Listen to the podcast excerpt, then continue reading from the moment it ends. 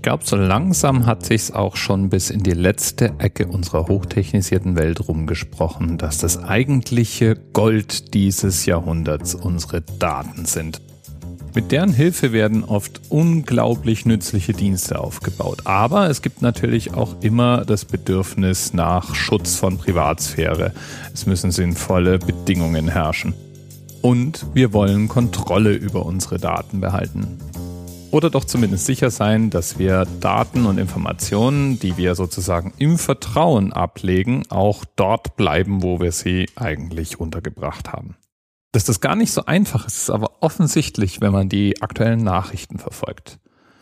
Kaum eine Woche vergeht, ohne dass irgendwo eine Meldung über ein Datenleck veröffentlicht wird.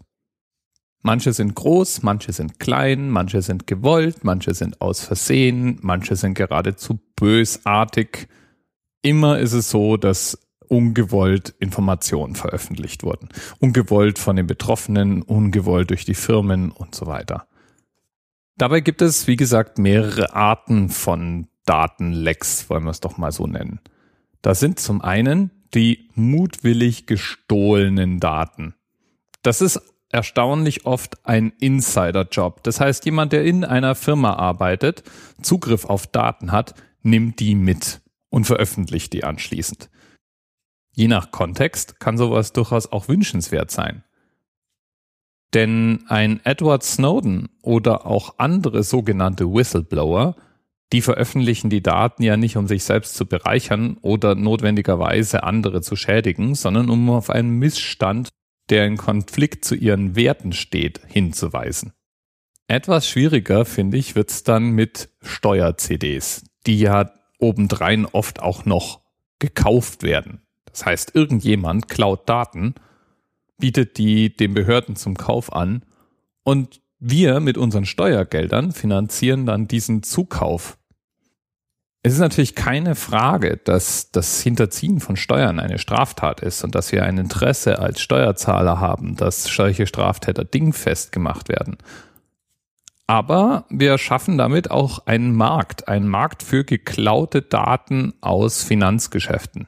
Bin mir nicht sicher, ob man das eigentlich möchte.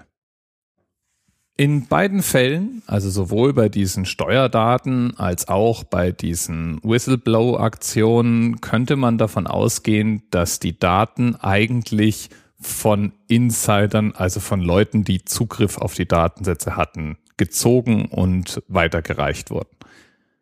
Es gibt aber auch noch eine Kategorie von Datenleaks, in denen Systeme mutwillig aufgebrochen werden, in denen Sicherheitslücken ausgenutzt werden oder eine Kategorie von Leaks, in denen die Administratoren der Systeme einen Fehler beim Schutz der Daten gemacht haben und damit versehentlich Zugriff aus dem weltweiten Internet zugelassen haben.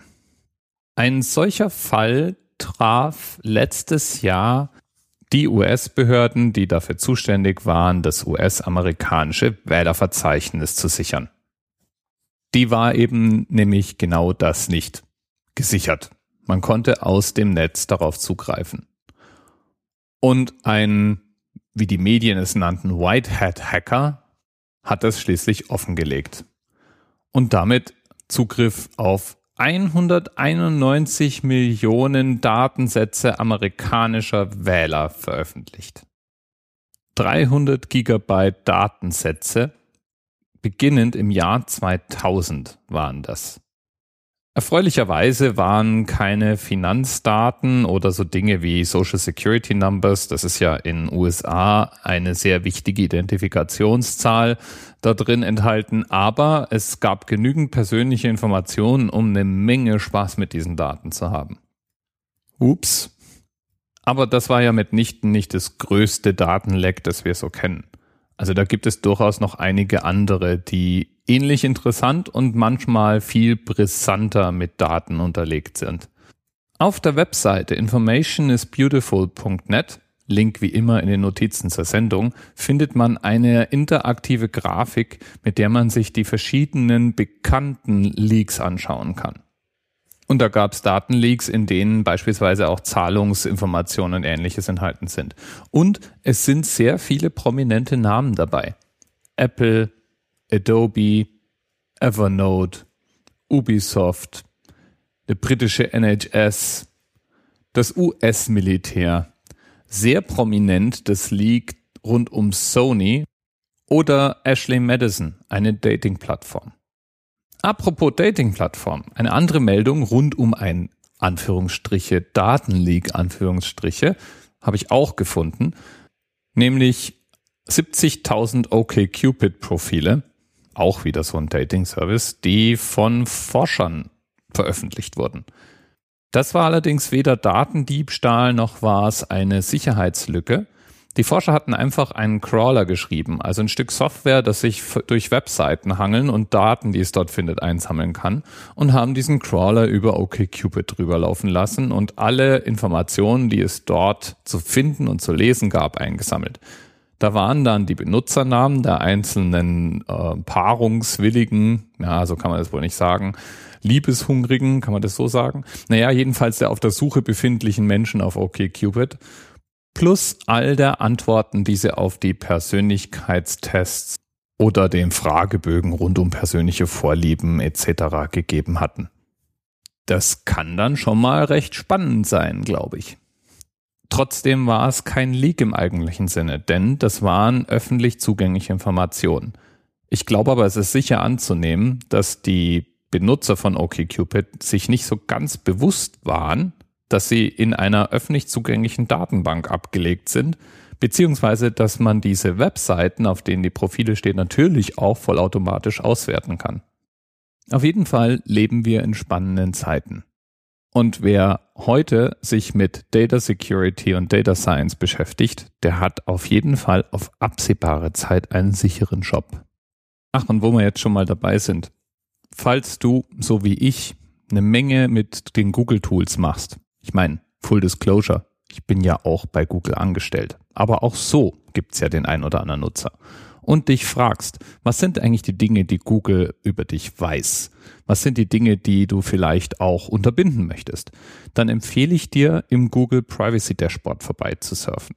Da lässt sich nämlich detailliert nachschauen, was Google über dich weiß und gegebenenfalls auch Funktionen abstellen.